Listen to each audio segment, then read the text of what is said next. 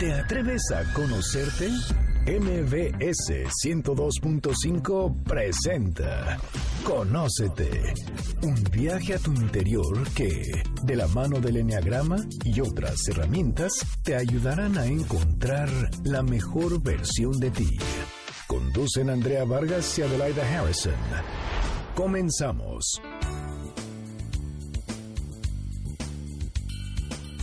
Muy buenas tardes, esto es Conócete, nosotros somos Adelaida Harrison y Andrea Vargas y ya se acaba el año, se acaba el 2018, nunca más 2018. Entonces mucha gente está como triste, melancólica y muchos muy, muy contentos y muy motivados del 2019. ¿Cómo estás, Adelaida? Bien, Andrea, muy contenta. Y la verdad, te voy a decir algo haciendo, porque hoy la idea del programa es un poco hacer conciencia de cómo vivimos este año y vivir mejor el próximo. Una reflexión de cómo vivimos. Así es, yo sí estoy muy agradecida. Creo que este año fue de mucha intensidad emocional, física, cambios impresionantes, pero estoy agradecida porque sí lo viví, o sea, no me vivió y además con todo lo que hablamos la semana pasada, lo puse en práctica en la cena de Navidad y de verdad fue diferente, fue diferente poder estar en otro lugar, hubo mucha armonía, la dinámica fue buenísima, entonces creo que estuvo muy, muy padre y cierro el año encantada y agradecida. Bueno, pues les tenemos una sorpresa porque tenemos una súper invitada. Está con nosotros Alejandra Llamas. Ella es directora del proceso MMK y autora del libro Libérate, que bueno, que creo que se ha vendido como pan caliente, ¿no? Qué padre, bienvenida, qué Bueno, feliz de estar con ustedes. Qué bueno que me vuelven a tener aquí en su casita, en su programa. Felicidades y pues muy contenta de, de, platicar de estos temas que nos gustan. Sí, fíjate, tu programa encantó, o sea, hubo muchísimos likes en ese programa, yo creo que ayudamos a que se vendiera tu libro. qué rico, qué bueno, qué bueno, sí, está ya en la segunda edición y, y, muy contenta de que estemos haciendo muchos de nosotros eco. Con... Claro, de, que, de eso se trata y de veras es el objetivo de nuestro programa, ayudar, o sea, hacer conciencia.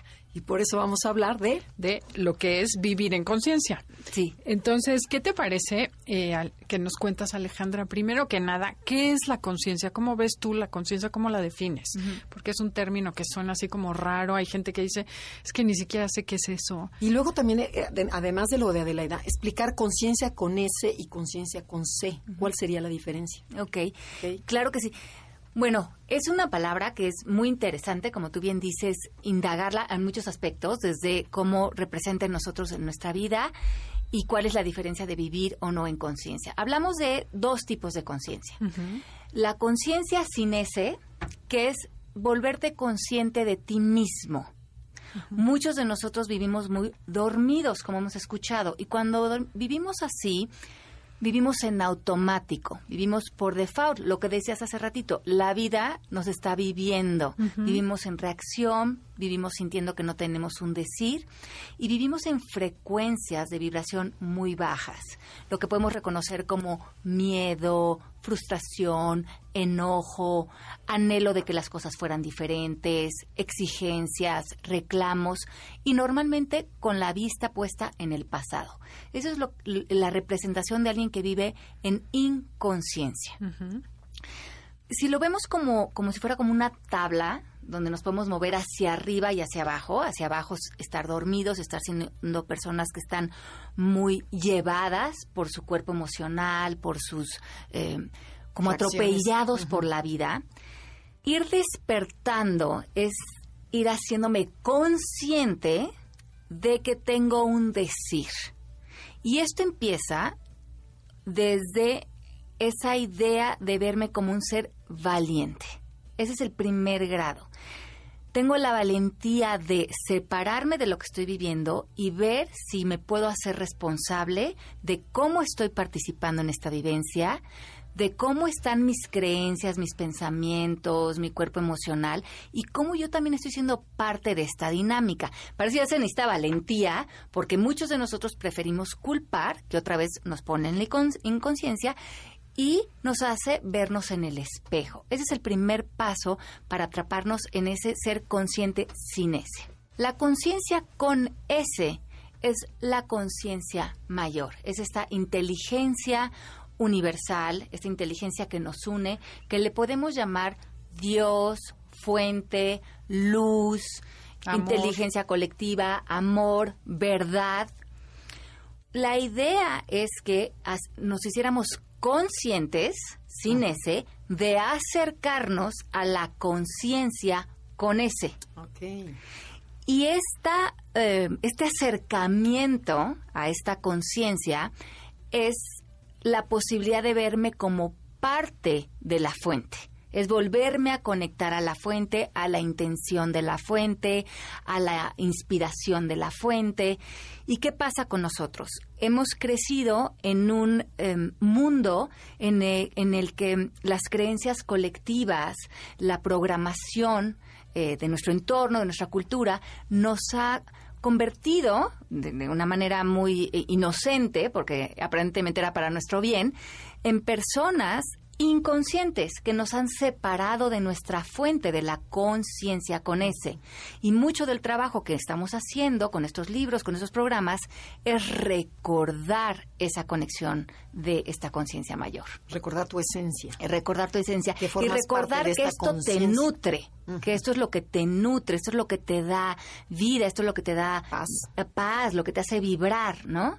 y, y- y eso es muy lindo porque lo que- entre más nos separamos de este de esta fuente eh, sentimos depresión, sentimos tristeza, sentimos desconexión, porque nos sentimos como seres solos, independientes, que estamos tratando de sobrevivir a codazos en competencia, y es lo que hemos llamado en muchos libros vivir desde el ego. Entonces, Podemos vivir o desde el ego, la falsedad, el miedo, o desde la conciencia, el amor, la verdad. Si nosotros le llamamos vivir desde la personalidad o vivir desde la esencia. Exacto, exactamente lo mismo. Y es despertar ante qué te está moviendo, ¿no? Y jalando a, a eso. Ok. Oye, Alejandra, cuéntanos qué nos puede alejar de esa conciencia. O sea, ¿qué es lo que provoca que perdamos esa conexión de conciencia? Porque nacemos teóricamente como conectados, nos vamos desconectando y acabamos viviendo en automático y durmiéndonos. Sí, lo que nos desconecta es nuestro diálogo interno. Mucho tiene que ver con nuestro lenguaje. Nuestro lenguaje puede ser dormido o despierto.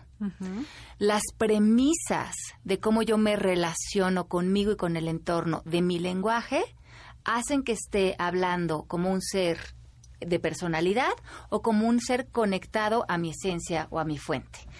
Tenemos que ir revisando qué creo, qué me digo de mí, dónde está puesta mi identidad, si me gobiernan los miedos en mis pensamientos, en mis creencias, o si, por ejemplo, uso lenguaje como yo soy parte del universo, confío, eh, sé que hay un sincrodestino, sé el poder que tengo, sé que todo se va a acomodar a- a- al bien y a la voz y a la sabiduría de mi alma.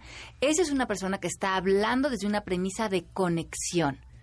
Una persona que se va alejando de esta fuente, su conversación puede ser como quién se va a hacer cargo, yo nunca puedo, yo soy impaciente, las cosas nunca me salen bien, por culpa de ellos no logro lo que deseo, por esto que me pasó nunca voy a salir adelante. Usan estas exageraciones de palabras como nunca, siempre, todo es muy dramático, muy exagerado y todo nuestro lenguaje nos comienza a alejar porque el lenguaje se vuelven para nosotros hechos en nuestro subconsciente y es la manera en que empezamos a experimentar nuestra relación con nosotros, con otros y con el entorno, y creando una separación aparente de nosotros. Y esta separación al amor es lo que empieza a causar eh, mucho miedo, depresiones, porque nos sentimos que todo lo tenemos que hacer sin este gran socio mayor que es la conciencia. Ok, pero a ver, tú hablas, por ejemplo, desde que naces, o sea, naces como una esencia pura.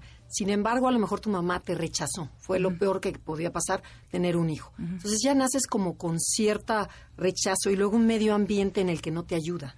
Porque qué lata. Mira, mira, no pude trabajar o no pude acabar mi carrera porque estás tú. O sea, entonces ya dices, ¿dónde está esa autoestima y dónde está esa conexión? Desde ahí ya te estás desconectando. ¿Cómo le haces? Porque una gran mayoría de personas no vive en esa plenitud divina pegada a la conciencia, vive más en la personalidad. ¿Qué, qué, cómo, ¿Cómo lo explicas? Y es tan interesante lo que estás diciendo, porque otra vez es el lenguaje. Entonces, si decimos, mi mamá me rechazó. Cuando tú usas la palabra rechazo y pones la palabra me, estás haciendo que los actos de otro te definan. Estás condicionando a través de tu lenguaje tu posición frente a otro, te engancha. Estás dando el poder. Te engancha, eh, te condiciona. Y como lo estás diciendo así, y no lo estás cuestionando, es mi mamá me rechazó, punto, lo estás aseverando. Eso tu, tu subconsciente ya lo escuchó como una verdad, porque así lo está sacando al mundo, como una verdad absoluta, incuestionable. Pero si ese lenguaje lo cuestionáramos a, ¿es verdad que mi mamá me rechazó? Puedo empezar a ver otras opciones. Primeramente me abre la posibilidad que los actos de otra persona no sean de manera personal. Podemos ver que mi mamá se fue y eso es algo neutral. Puedo empezar a también curiosar qué estaba pasando en la vida de mi mamá que eh, ¿Puedo entender? que pueda yo entender en dónde estaba ella emocionalmente, qué estaba pasando en su visión del mundo, cómo estaba ella en sus miedos. Me, me abre la posibilidad de cuestionar una legitimidad en sus actos, en su, a lo mejor en su propia inconsciencia. Pero eso hace que yo separe de mi definición los actos de otra persona. Ya lo que pasó con mi mamá no me vuelve a mí alguien abandonable, ni alguien eh, menor o alguien fracturado. Hago que lo- mi mamá se haga responsable de sus actos y yo me hago responsable de yo quién voy a ser frente a estos actos de mi mamá. Ok. Oigan, entonces me ocurre una pregunta. Por lo que estás diciendo que el lenguaje es súper importante, entonces la primera cosa que tenemos que hacer para vivir en conciencia es empezar a observar con lupa nuestro lenguaje, ¿no? Así es. Darnos cuenta de qué decimos, cómo lo decimos y empezar por ahí a ser como detectives. Detectives del lenguaje. De- sí. son órdenes para el cerebro, ¿no? De la manera Exacto, para ver de qué manera estás hablando, para ver qué nivel de conciencia tienes, porque me imagino que la gente ahorita dice, no, pues yo tengo una conciencia elevadísima, porque todos nos, nos acomodamos en la parte consciente. Nadie, hasta hoy no he tenido un alumno que me diga, no, yo soy totalmente inconsciente. Casi todo el mundo se acomoda en las partes elevadas de la personalidad. No, está buenísimo. Entonces, ¿cómo detectas si estás viviendo en conciencia o en inconsciencia? No nos respondas después de un corte comercial. Esto es Conócete y en un momento regresamos. Estás escuchando el podcast de Conócete con el Enneagrama. MBS 102.5. Ya estamos de regreso en Conócete. El tema del día de hoy es vivir en conciencia con Alejandra Llamas. Y bueno, Alejandra, te hicimos una pregunta antes de salir al corte. ¿Cómo detectamos qué nivel de conciencia tenemos? O sea, ¿cómo sabemos? Porque habíamos comentado que todos juramos que estamos elevadísimos. Pues tenemos un ejercicio muy interesante. Ahora he estado yo dando unos talleres de Libérate en, en muchos lugares del mundo, también aquí en México. Y tenemos un ejercicio que repartimos en el taller donde nos damos cuenta que características de no vivir en conciencia son vivir en vergüenza, que es vivir con la premisa de hay algo malo conmigo, una falla conmigo, y es la persona que se vive criticando, que es muy dura, que no se acepta Se cae gorda. se cae choca. gorda, lleva este general adentro que está en esta, en esta, en esta, no, no me siento suficiente, no me siento capaz, no me siento merecedor. Otra vibración de frecuencia baja de inconsciencia es la culpa, culparnos a nosotros o culpar a otros, el enojo o el sufrimiento, eh, el anhelo de querer cambiar las cosas, de que las cosas sean diferentes, lo que tú quieras cambiar, no estás en aceptación O sea, estás en queja total. en queja, eh, también en la exigencia, cuando exiges que otras personas cambien o sean, o estás en una exigencia de perfección, también eso habla de estar en inconsciencia. Y yo lo que les pido es que hagan una lista de todas las áreas que son los principales temas de tu vida. Eh, la relación con otros, el dinero, la salud, tu espiritualidad, el ejercicio, la alimentación, Los tu amigos. trabajo, los amigos. Haz una lista de todos estos temas y escribe junto cuál es la premisa, cuál es la esa oración que tú estás poniendo junto a este tema. Por ejemplo, a lo mejor dices, bueno, la pareja. Y a lo mejor te acabas de separar y estás en una premisa de no es justo lo que está pasando ahorita, me gustaría que las cosas fueran diferentes. Esa, esa idea, esa premisa, por eso les digo que es a través del lenguaje, ya te pone en una posición inconsciente, ya te pone en un estado bajo de conciencia. Entonces hagan una lista de todas las áreas de su vida. Si su premisa está en enojo, victimización, eh, anhelo de que las cosas fueran diferentes, culpa, eh, vergüenza, no me acepto, Ansiedad, ansiedad, sensación, por lógica, estamos siendo inconscientes. Ups. Ok. Oye, y por ejemplo, si en algunas cosas estás muy bien y otras estás fatal. Eso es muy natural. Ok. Hay áreas en las que, pero nosotros no tenemos que hacer ningún cambio nosotros. Nosotros los seres humanos, ya todos nacimos seres conscientes y pegados a esta conciencia mayor y somos seres cargados de amor. La única transformación re- real que tenemos que hacer es a través de nuestro lenguaje. Entonces, si volvemos a poner el ejemplo de la pareja, la pareja es, di- dices, bueno, estoy en esta separación con la pareja y te dices, voy a aprender de esto, voy a ver cómo este señor fue mi maestro, no me voy a poner en una posición de víctima, no me voy a enojar, voy a sanar, voy a trabajar el perdón, voy a ver cómo esto fue un paso también para mi propio despertar, no lo, no lo voy a señalar, no lo voy a culpar, me voy a hacer responsable de también lo que yo traje a esta relación para que los dos tuviéramos un despertar a través de esta relación. Y esa es, suya- esa es una premisa despierta. Entonces esa persona ya está siendo consciente de que esa vivencia no está en la, en la parte más eh, superficial del ego su relación con esa vivencia, sino que la está viendo ya desde una Desde profundidad ojos, claro. espiritual. Ajá. Y ahí está siendo consciente de que las cosas no me pasan, sino las cosas las he creado y puedo a través de eso ver cómo eso puede funcionarme para mi propio crecimiento personal. Oye, ahorita que dices eso de cómo he creado las cosas que me están sucediendo, quiero comentar el otro lado de la moneda. Porque la gente irresponsable y dormida siempre te dice es que me pone, me quita eh, la paz esta persona. Y todo mi poder está en el otro. Pero he visto gente que trabaja con nosotros y que de repente dice, no, es que no sé, algo les pasa, una enfermedad o alguna situación de pareja y empiezan. Es que, ¿qué hice para generar esto? Es que yo lo generé, pero tengo que... Y se clavan entonces en ver de qué manera ellos es, propiciaron eso que sucedió. Y se me ocurre que es vivir en la inconsciencia también, porque estoy culpándome de lo que me sucedió, no estoy responsabilizándome. Claro, entonces es otra vez usar algo de afuera para regresar a la culpa, que es en, en, una, en la tabla del estado de conciencia que hablábamos de la vez pasada, que tenemos de David Hawkins, el más, la más baja vibración de conciencia es 20, que es la vergüenza, es cuando crees que hay una falla contigo. Pero 30 de vibración es la culpa, ya sea culparme a mí o culpar a otros o culparme porque ahora Claro. apareció esto en mi vida.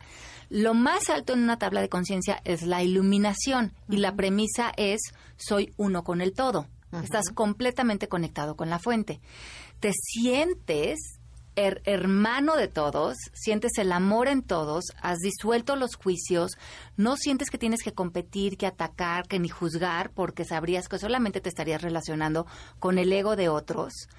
Pero en este estado de conciencia de suma elevación, sabes que si algo se presenta en tu realidad, ya sea una enfermedad o una o lo que apareciera, ya no estás en una conversación de juicios de esto es bueno y esto es malo. Ah.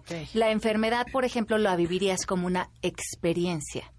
Estos- esta experiencia está apareciendo para que también tenga una revelación para mí. Entonces, cuando estamos por encima de un estado de conciencia bajo, ya no estamos en gustos y en preferencias, ya no estamos sintiendo que hay cosas mejores o peores, porque de hecho estamos separados del mundo del sueño. Entonces no estarías en el por qué, sino el para qué. Estarías ahí y también sabiendo que esta esencia de la que, de la que hablan, eh, la esencia pues no se crea ni se destruye, ni está viviendo en el mundo ilusorio del cuerpo. Esta esencia está por encima del cuerpo. Entonces, cualquier vivencia que esté experimentando el cuerpo, sabes que el cuerpo está viviendo ahorita una enfermedad, pero que la esencia, el espíritu, está separado de esa enfermedad. De alguna manera está siendo testigo de que el cuerpo está experimentando una enfermedad, pero hay una parte, como nos habla Víctor Frankl, ¿no? De hay una parte intocable dentro de nosotros, que es ese testigo que observa la enfermedad y puede decidir cómo relacionarse con la Oye, experiencia. es que todo eso suena divino.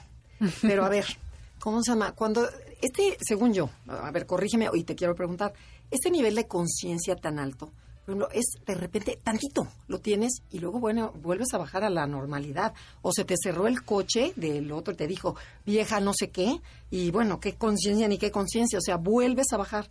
Entonces, no todo el tiempo estás en conciencia. ¿Estás, estás de acuerdo? o no? Totalmente. O, sea, porque una persona despierta, sí, despierta en ciertos momentos y regresas. Yo creo que lo que tenemos es... ¿O cómo es? Ajá, claro, porque todos nosotros, mientras es- estemos experimentando esta experiencia de cuerpo humano, tenemos ego.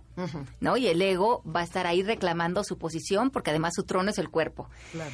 Y este, esta, este ego, mientras que tú creas que más que lo estás superando, trascendiendo, pues más fuerza agarra porque el, el ego también se está iluminando con, junto con todas las enseñanzas, ¿no? Entonces el ego iluminado es muy divertido. Por eso creo que es muy importante la humildad en este trabajo. Hacerte humilde de que este trabajo no es en un futuro. O sea, no es algo que yo me voy a ir volviendo este, el Dalai Lama o en La un momento dado, y la Madre Teresa, porque eso otra vez sería el ego, porque el futuro no existe. Sería que en cada momento, que en el poder de la hora, yo puedo darme cuenta que en este momento puedo hacer una elección, una elección consciente o una elección inconsciente. Y cuando se me cruza el coche, puedo pegar un grito y decir, "Ay", y en ese momento suspenderme un poco y decir, acabo de hacer una elección que me está llevando al enojo, a la frustración, Respiro. respiramos y decir, puedo elegir la paz, puedo elegir ceder el paso, puedo elegir el el amor. no pelearme. Ah. Y esta elección, conforme se va sumando en momentos de nuestra vida, de repente, al ver para atrás, podemos ver que se han sumado muchos momentos donde hemos elegido otra respuesta. Y ahí es lo que te va a dar el crecimiento. ¿no? Exacto, por- porque lo que te va a dar el crecimiento es que empiezas a hacer una práctica diferente de cómo te relacionas con el entorno. Oye, pero regresando un poquito a lo anterior, cuando dijiste, eh, cuando tienes vergüenza de ti, es cuando, cuando estás en, en una conciencia muy baja. Ok, pero ¿qué me dices de esta, o sea, al revés, cuando esta gente que está llena de narcisismo, que está, este, que se siente lo máximo, que tampoco, según yo, no tienen conciencia? No nos Ajá, contestes, tenemos que ir a un corte comercial. Esto es Conócete y si les está gustando el programa, bajen el podcast a través de la estación Noticias noticiasmbs.com. Y ahí buscan Conócete y ahí los podcasts. Estás escuchando el podcast de Conócete con el Enneagrama. MBS 102.5.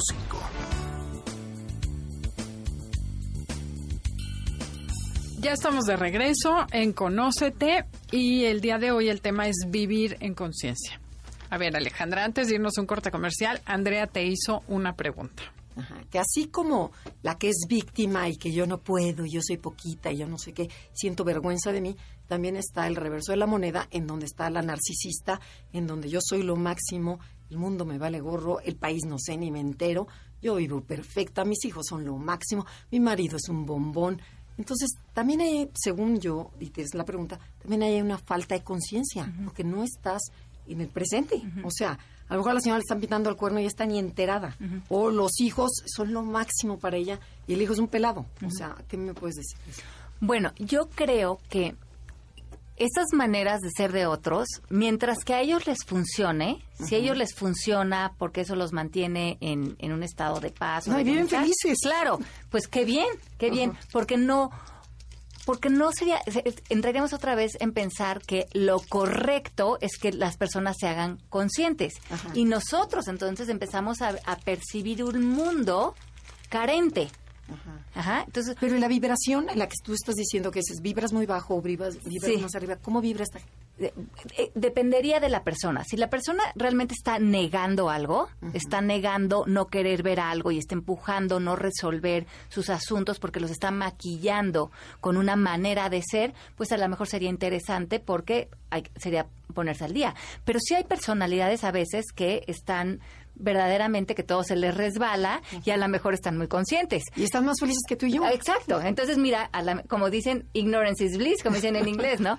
Pero lo que sí existe muchas veces es el fenómeno este de cuando vives con esta creencia, que esto es muy común, de no me siento suficiente, comenzamos a veces a ser soberbios o a querer imponernos sobre otros o a ser personas que creemos que merecemos más que otros, o descobijamos a otros, porque en el fondo nos sentimos merecedores de algo que está arraigado en una creencia de no soy suficiente. Y como no soy suficiente, tengo que aparentar que soy mejor, más atractivo, tengo más y con eso justifico mis acciones inconscientes frente a otros, donde mi rebanada de pastel es mayor que la tuya.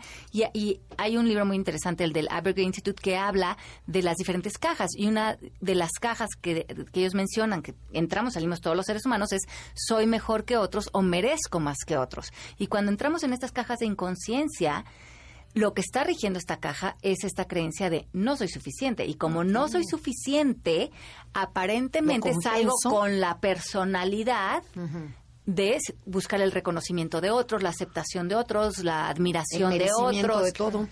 y ahí estoy perdiendo otra vez la humildad porque no lo estoy haciendo realmente desde una grandeza del espíritu, lo estoy haciendo desde una búsqueda del ego. Sí, que está dormidísimo, ¿no? También es una situación de mucha carencia tengo tanta carencia que merezco que me den más porque me hace falta más. Exacto, y, y por eso la palabra necesidad, nosotros cuando estamos hablando de conciencia, es una palabra que la exploramos mucho para eliminarla de nuestro lenguaje, como necesito que tú me des atención, necesito tu amor, necesito ser mejor que otros.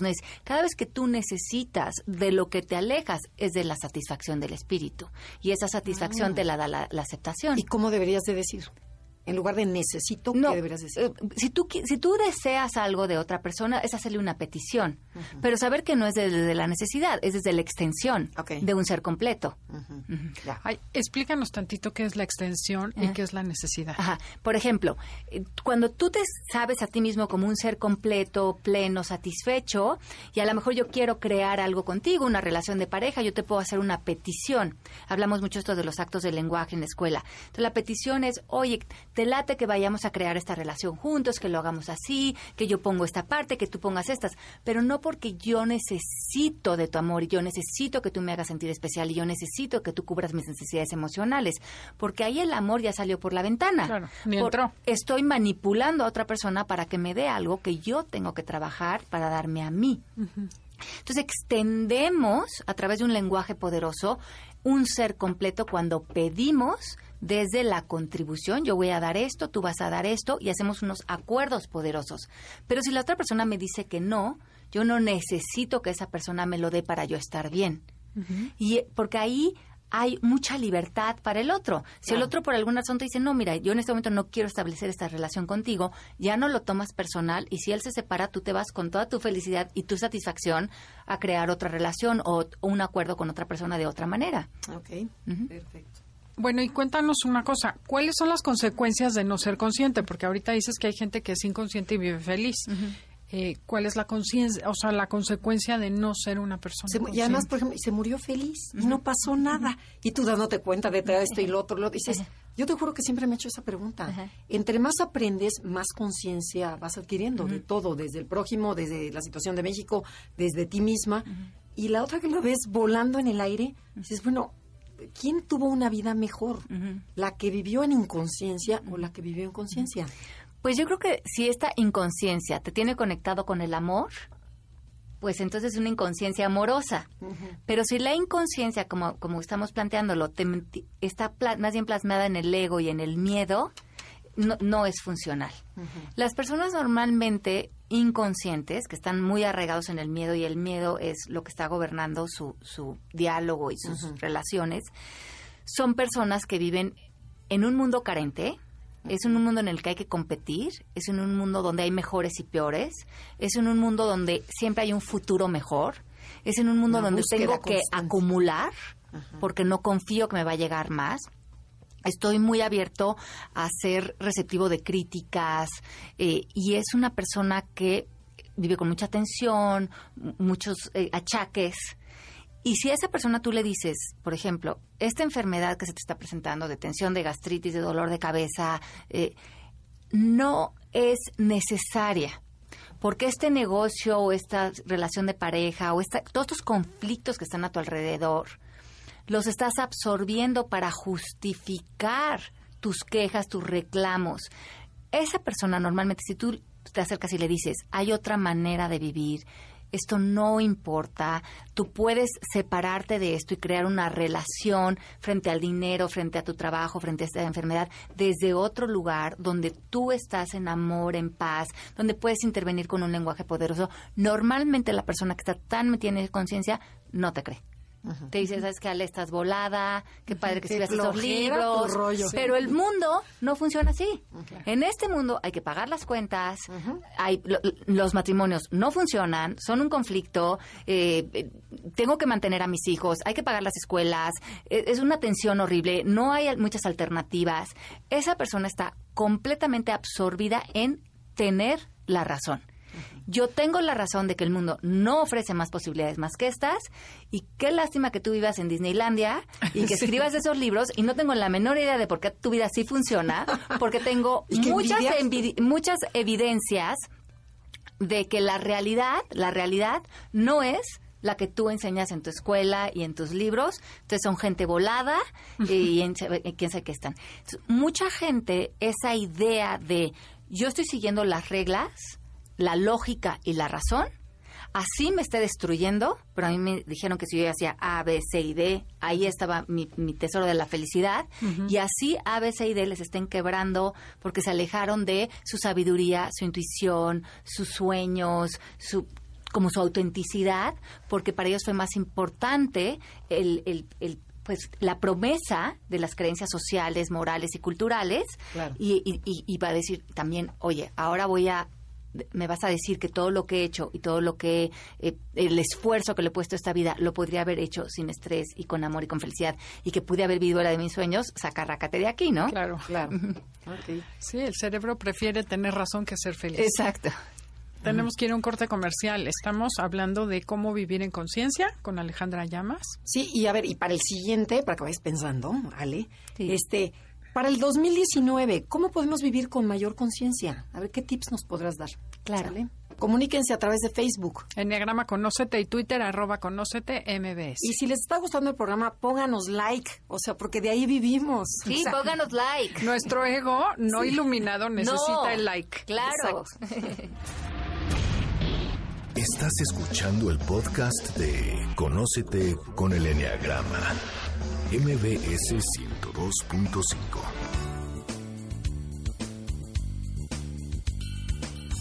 Ya regresamos, esto es Conócete, nosotros somos Adelaida y Andrea y estamos, estamos con Ale Llamas hablando sobre vivir en conciencia. A ver, Ale, quedaste, bueno, este 2019 ya se nos acabó el año. ¿Qué vamos a hacer para vivir con mayor conciencia?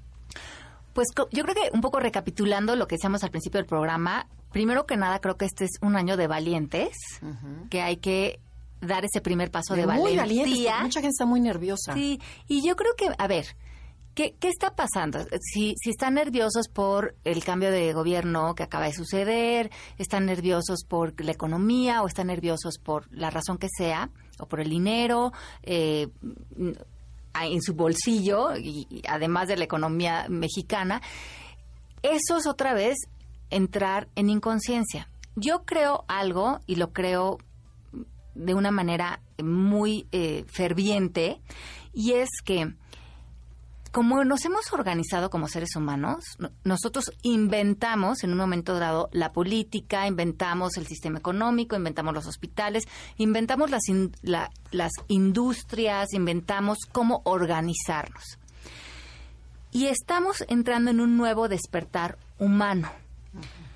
En esta manera de acomodarnos, de crear sistemas políticos, parece ser que ya no nos está funcionando, como estamos viendo en muchísimos países, no nada más en México, por muchas razones. Y una de las principales razones es porque este sistema de creencias del ego, miedo, limitación, en el que muchos de nosotros fuimos criados, nos invitó a la premisa de que buscáramos ser víctimas de algo y de alguien. Y en este caso pusimos como antagónico a un gobierno.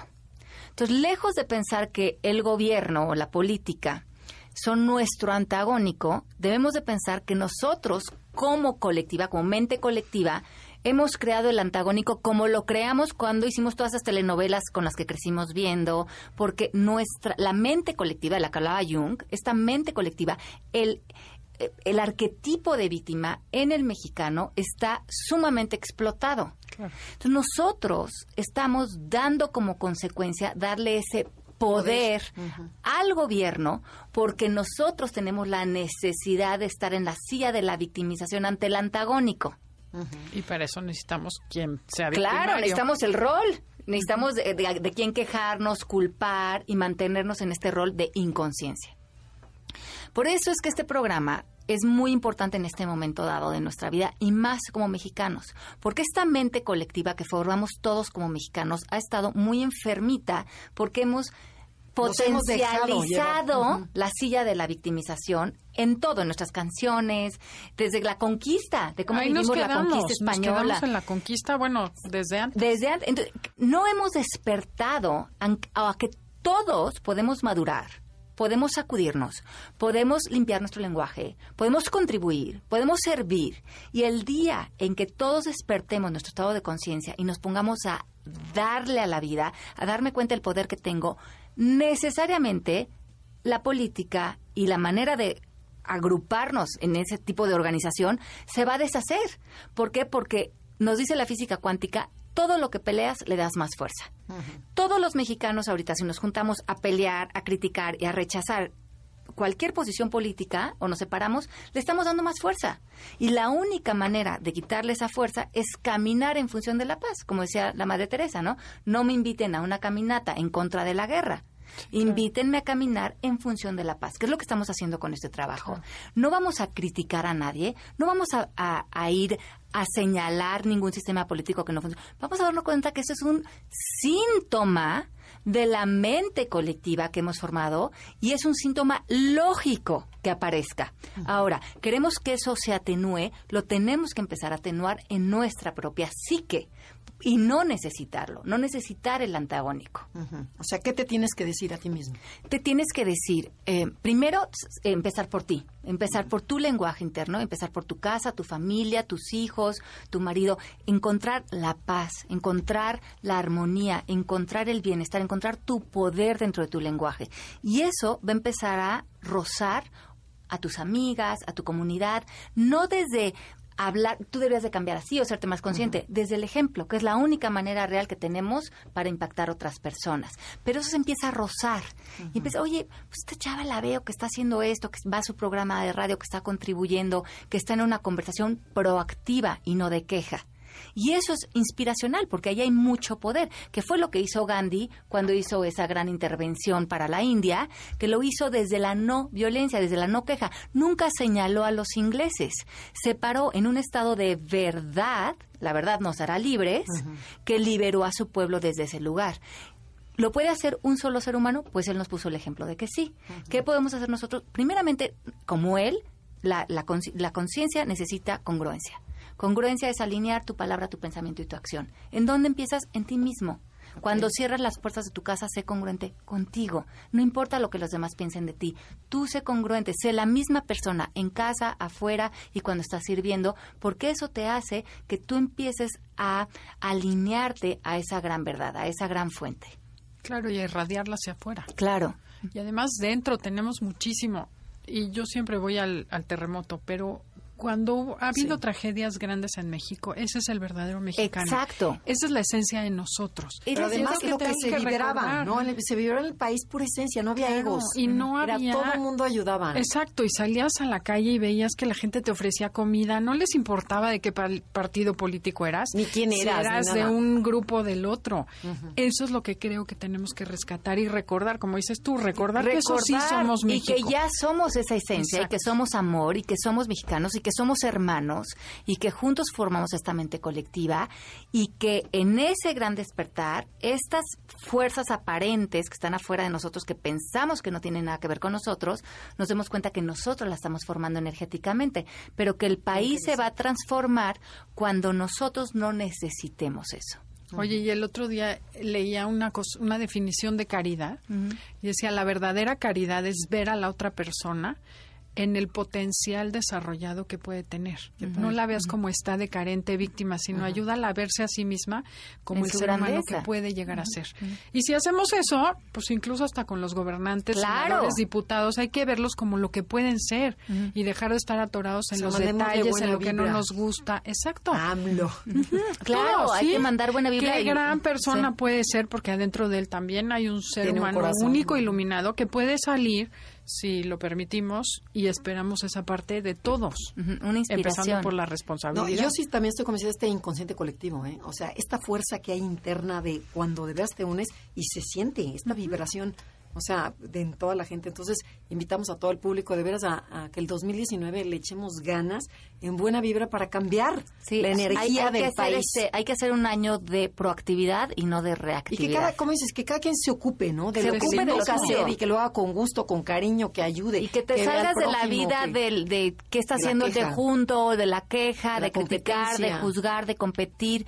Si regresamos a nuestro ámbito, a nuestra vida, hay siempre terreno que ver en nosotros, más amor que dar, más generosidad, más compasión. Siempre hay espacio para nosotros para abrir una perspectiva más amplia de amor. Qué padre. No, por eso estás invitadísima. que Ay, vengas gracias, cada vez más. feliz. Nos quedan dos minutos. Cuéntanos, así ya para cerrar, ¿con qué quieres que la gente se quede? Dinos qué quieres compartir y además dinos dónde te pueden encontrar. Bueno, también me gustaría añadir que el miedo puede ser muy contagioso y se puede hacer colectivo. No lo ves en la bolsa de valores. Ajá. O sea, ¿qué tal? Exacto. Entonces, sean muy juiciosos de ponerse a dieta este año de conversaciones de miedo. Cuando vayan a una comida, a algún lugar donde la conversación empiece a ponerse obscura, de crítica, queja, ya nos fue pésimo, traten de alejarse de esa conversación, porque el ego es lo que quiere y el ego es adictivo y al- para el ego entrarle a eso es muy Es tentador. Sí. Entonces, vean que todos nosotros tenemos esa atracción al drama, atracción al miedo, pero que si energéticamente realmente es donde se quieren quedar. Y muchas veces para limpiar ese, esa- ese espacio energético, que es nuestra responsabilidad, hay que empezarnos a poner a dieta de todas las conversaciones. No las vamos a calificar ni buenas ni malas. Simplemente ahorita no funcionales para que yo esté en un espacio de paz. Claro, y también en alguna ocasión escuché a Gaby decir, tú ponte a respirar conscientemente e irradia esa tranquilidad de los demás. Y si subes tu nivel de conciencia en esa misma mesa que a veces no te puedes ir, Claro. pues simplemente respira y eleva tu nivel y contagia a la gente de un nivel más optimista y no te Sí, dejes a lo mejor si no al opinas, miedo. al, rato todos voltean a ver y dicen, y qué raro, ¿por qué Adelaida no está opinando, no? Que ella tendrá un punto de vista diferente, que esto no será la única manera de ver esto. Claro, es la invitación, Es ¿no? la Con el ejemplo. Y, en mucho- vez de corregir. y muchas veces con el silencio, ¿no? Oye, Ale, y rapidísimo, cuéntanos dónde, cuéntanos de tu libro y cuéntanos de, de lo que haces, dónde te pueden localizar. Claro que sí. Bueno, mi libro Libérate eh, está en Está todas las precioso, principales lean. librerías, ya está en la segunda edición. Muy- muchas gracias a todas las personas que lo han leído. Es un libro que le tengo yo mucho amor, mucho cariño, mucho trabajo que hubo invertido en él. Y también si se quieren certificar con nosotros, estamos en procesommk.com, es nuestra página de la escuela. Estoy dam- también dando talleres basados en el libro en muchos lugares de la República y en México y en muchos lugares del mundo. Y si me quieren seguir en las redes sociales, estoy Alejandra Llamas en Facebook, en Twitter y Llamas Alejandra en Instagram. Muy bien. Pues muchísimas gracias. no, por gracias a venido. ustedes, Andrea y Ade, por la invitación. Qué rico estar con ustedes una vez más. Felicidades por el programa. No, Gracias. cordialmente invitada. No, y esperemos que de veras se hayan contagiado de esta energía positiva. ¿no? Claro, Andrea, que tengan un feliz de año. año nuevo. Sí, ¿no? Y que empecemos el 2019 con todas las ganas y todas las fuerzas, toda la buena energía. Así es. Y a todos los que nos escuchan les agradecemos que cada Sí, semana estén si- con nosotros. si nos radioescuchas- oigan podcast. Por ustedes es que hacemos lo que hacemos. Y la verdad que nos sentimos muy honradas de que nos den esta de poner nuestro granito de arena, porque de veras no sabes la cantidad de gente que nos escucha fuera del país. O sea, Qué de rico. España, de Sudamérica, Estados Unidos, de Canadá.